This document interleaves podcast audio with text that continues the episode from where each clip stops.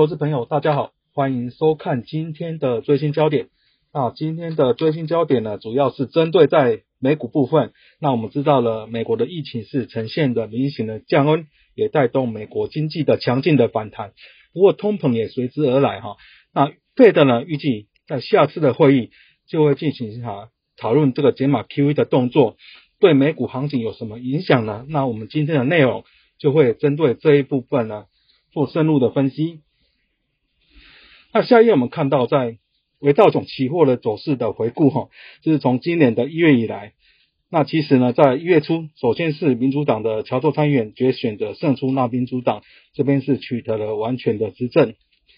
而在三月六号呢，在美国的参议院是通过一点九兆美元的纾困法案，那整的呃刺激呢啊持续的加码。那不过在近期呢，费德的会议则是抛出呢啊将是啊减码这个过债讨论。不过整体格局上呢，美股还是一个延续一个偏多上涨，甚至多次创下新高的格局。那回顾我们在去年十二月三十一号的季度导航，或者是说在一月十二号的最新焦点，以及啊在四月二号的季度导，我们节目部分其实对美股都是偏向正面，包括在疫苗跟新政的期待啊，包括在纾困的加码，还有经济的表现呢，都有利于美股的持续创高这样的格局。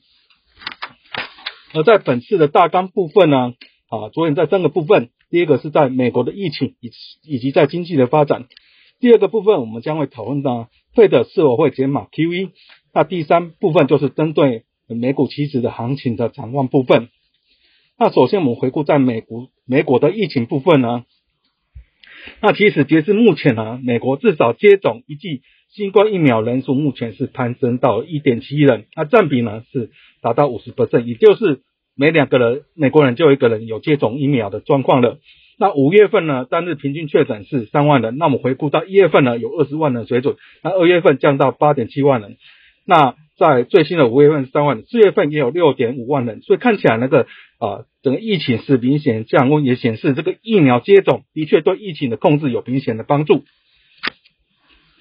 那我们再看到，其实，在啊，O C D 在五月底有发表最新的全球经济的展望报告。他表示呢，在积极的疫苗接种以及美国财政刺激的带动之下呢，将全球今年的经济成长预估由三月的五点六百分上修到五点八百分。那美国部分则是从六点五百分哦上修到六点九百分只是接近七百分这样的水准。那不过 OECD 这边也警告了，其实在新兴经济体，它的疫苗是相对不足的，以及呢市场对于通膨的担忧，整体的经济阻力还是存在的。但经济上涨。啊，经济强劲反弹也带来一些通膨的压力。首先，我们看到在美国四月份的 CPI 这边是从三月份的二点六 percent 上升到四点二 percent，这边是创下二零零八年九月以来新高。那扣除掉食品以及能源这边的核心 CPI 呢，这边是上升到三 percent，这边是一九九六年以来的最高。那再看到呢，费德比较重视的物价指数就是 PC 物价以。的部分呢，在四月的数据是上升到三点六 percent，这边呃也是二零零八年以来新高。那核心 P C 也是上升到三点一 percent，这边是一九九二年五月来的高点，所以看起来整物价都是成长率都是创十多年的新高的状况。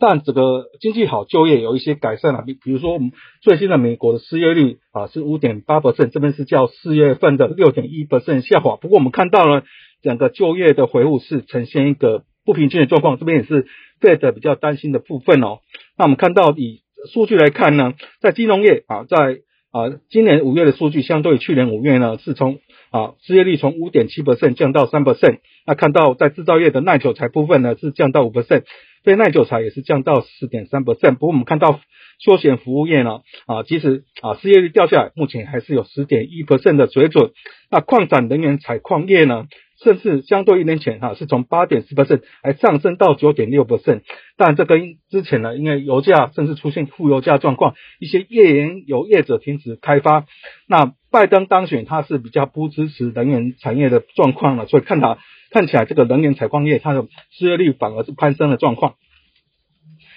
那在啊费德的最新会议是在五月十九号公布，这边呢他提到，如果经济继续朝向目标迅速的发展。那么要开始讨论调整资产购买步伐是适当的。那以目前呢，费的每月的购债规模大概是一千两百亿美元，这边包括了八百亿美元的美债以及四百亿的不动产抵押贷款证券呢这部分。那不过我们看到这今年以来每个月费的资产负债表的变化，在五月份还是增加了一千两百二十六亿元哦，并没有因为经济强劲或是减码购债的议题而而减少。那这个五月份数据也是今年以来第二高的数据。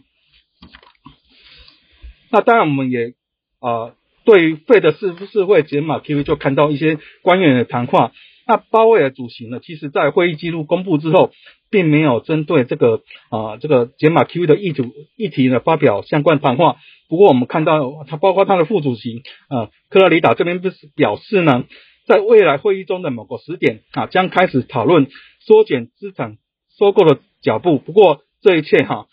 获得的啊，将从获得的经济数据来做判断。另外，他的副主席 c o r u s 也表示了，如果未来数个月呢，经济就业通膨强劲，则将在即将举行的会议开始讨论这个调整资产购买的步伐，这非常的重要。那所以看起来呢啊啊，就是会调啊讨论这个调整的这个购债步伐，但是取决于经济数据。而在纽约行长威廉斯正式表示呢，经济有所改善，所以费德官员来讨论他的。未来选项这是合情合理的，不过他本身认为呢，现在不是调整债券购买计划的时候。那整体而言，就这些有投票官员，今年有投票权的官员来看呢，他整体包括他的费德里斯啊等等，包括亚特兰行长等等，他这整体谈话都是比较偏中性或是偏鸽派的状况。那另外我们留意到这个圣路易费的总裁啊主席的这个 brother 呢，其实他在四月中旬。有表示的，如果有他比较提到明确的，美国有七十五的民众接种疫苗，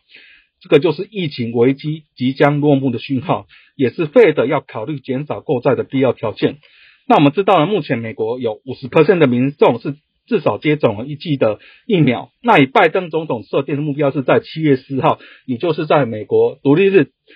之前呢，让七成的成年人啊接至少接种这个一剂的疫苗。那成年人大概占美国人口大概是七十六 percent，如果这样推算呢，如果要达成这个七十五 percent 的民众接种疫苗时间，大概是秋天左右。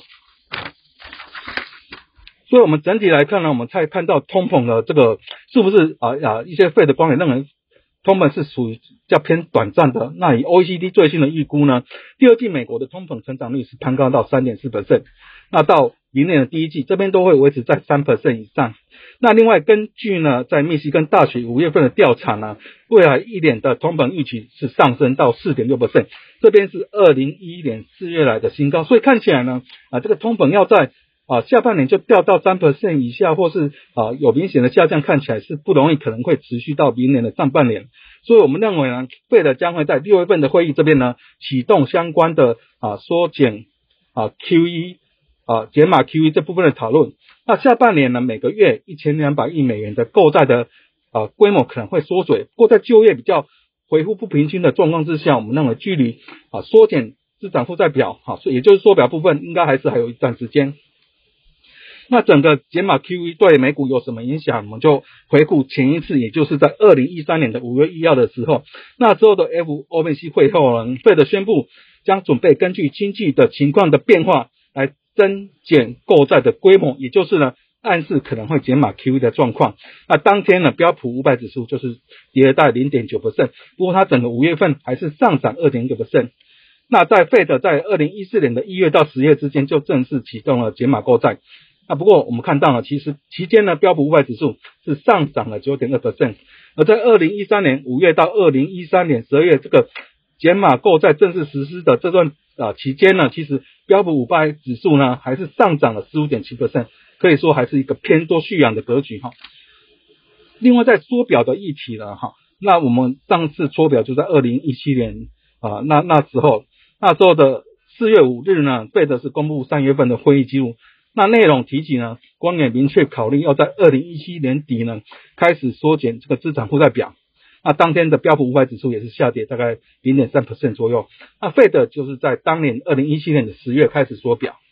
那不过啊，统计呢，费德抛出这个缩表议题，到二零一七年十月开始缩表之前呢，标普五百指数是上涨六点七 percent。那到二零一九年八表啊八月这个缩表这个期间呢，其实资产负债表减少了十五点六 percent，但是标普五百指数是上涨了十六点二 percent。所以我们看起来，无论是在啊费德说要减码 QE 呢，或是说要缩表，其实在美股还是一个上涨的格局。所以整体结论，我们认为呢，首先在美国经济部分，那在疫苗的呃施打率攀升，那目前也有啊一半的美国人打了疫苗，那带动疫情的降温，那经济强劲反弹呢，加上刺激的一点九兆这个纾困的刺激哈，以 OEC 的最新预估，那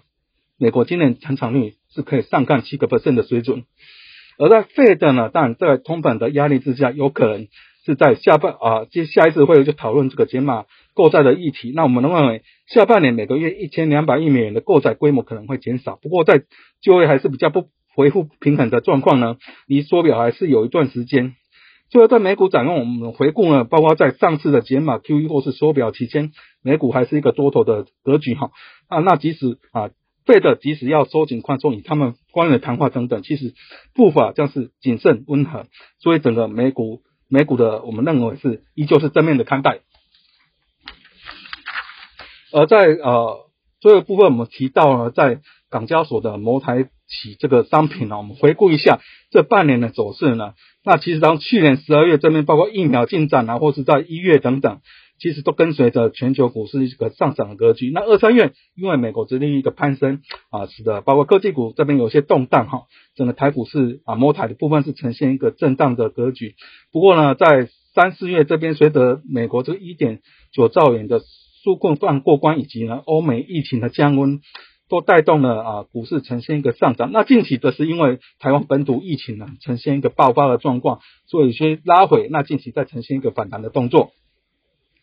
那我们比较呢，其实，在摩台近半年走势呢，那这边我们以二零二零年的十二月一日作为基期，这边是一百的话，那到呃最新呢，其实在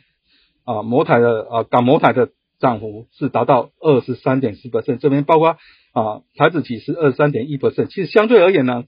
包括小袋子或是美股的期指，包括维道琼啊、维 SP、维 NQ，甚至说中国 A 五十，在啊港摩台的。报酬率都是表现比较好的状况，但摩台它的指数呢，其实它有几个特点，包括它是 M 在信心指数中的第三大成分股。那统计了啊台湾市场中大中型的啊之个股的表现。那指数总共有八十八档的成分股，大概涵盖了八十五档的台湾股票市场的市的流动性的市值。那权重最高就是台积电脑这边占比大概有四十四点五三 percent，那前十大合计是占六十三点七四 percent。那港交所的摩呆子期货呢，是在去年的七月六号是推出，但之前是在新交所过牌，后来去年是七月是改到港交所部分。那整个合约规格是指数乘一百美元，最小跳动值是零点一点乘啊零点一点等十美元。那交易时间是从早上的九点到下午的。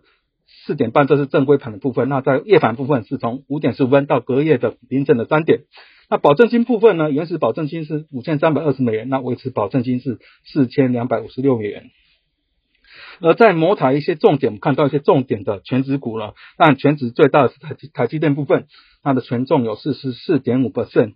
那其实呢，我们知道整个晶圆代工部分还是一个供不应求的状况，特别在台积电这个先进制程的稳地位还是相当的稳固。那第二档是联发科，它的占比在四点四八 percent，但联发科就是它推出了呃高性价比的五 G 镜片，这边是持续挑战这个啊全球龙腾高端的这个地位。那第三档就是红海部分，它占比大概有四点二 percent 啊，但包括它的啊对。iPhone 的一些代工，或是说它电动车的布局，对它的产业前景呢，其实也是相当正面。那第四档的部分是联电占比大概是一点九 percent，但也是整个晶圆代工啊的一个产业的市况呢，让它今年以来多次是调涨了这个晶圆报价。那其他第五档是台达电，再是富邦金、中钢、南亚、国泰金以及中华电，其实在整体的展望今年都是相当的正面，所以我们认为。在港模台的后市还是可以期待的状况。那最后还是推广我们的元大最前线部分呢？这边呢，包括在与分析师有约系列的技术导航、最新焦点以及名家开讲，包括翠学院系列的 R 语 Python、阿 D 林、大吉新闻啊，这边包括了财经焦点及三分钟听股期的单元哦。这边都欢迎啊各位投资人为我们按赞、订阅及分享。那以上是今天的最新焦点，我们下次见。